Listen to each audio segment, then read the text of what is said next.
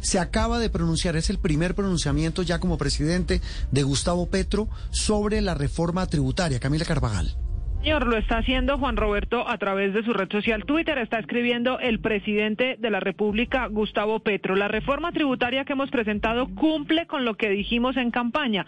Dice que grava a los que más tienen y gastan la educación para todos y en acabar el hambre de los niños. Dice además que es una reforma para disminuir la desigualdad social y envía en este mensaje a través de su red social el presidente de la República una felicitación a José Antonio Campo, el ministro de Hacienda, y a Luis Carlos Reyes, quienes está al frente ahora de la DIAN. Dice que la reforma tributaria es un paso importante para lograr un gran pacto social y avanzar hacia la paz y la justicia. Acuérdese usted que han llamado esta la reforma tributaria de la justicia. Finalmente, Gustavo Petro, el presidente de la República, le envía un indicador, dice él, a quienes les gustan las estadísticas.